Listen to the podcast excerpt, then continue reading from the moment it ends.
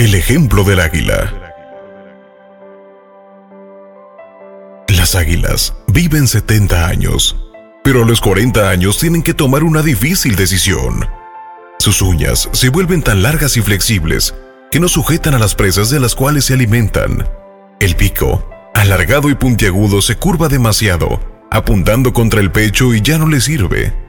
Sus alas están envejecidas y pesadas en función del gran tamaño de sus plumas, y para entonces, volar se le hace muy difícil. Tiene dos alternativas, abandonarse y morir o enfrentarse a un proceso de renovación muy doloroso, que consiste en volar a un nido en las montañas cerca de la pared, que ya está seguro. El águila comienza a golpear con su pico en la pared con mucha fuerza hasta conseguir arrancárselo. Después, esperará el crecimiento de un nuevo pico con el que se desprenderá una a una sus viejas uñas. Cuando las nuevas garras comienzan a nacer, comenzará a desgarrarse sus desgastadas plumas.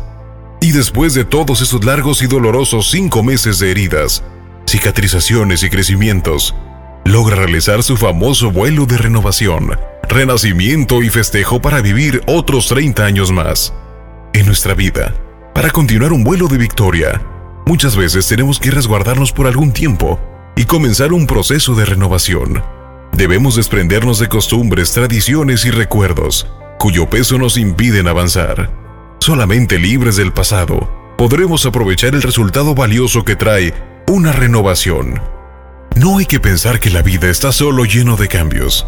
También debe existir una renovación en nosotros mismos.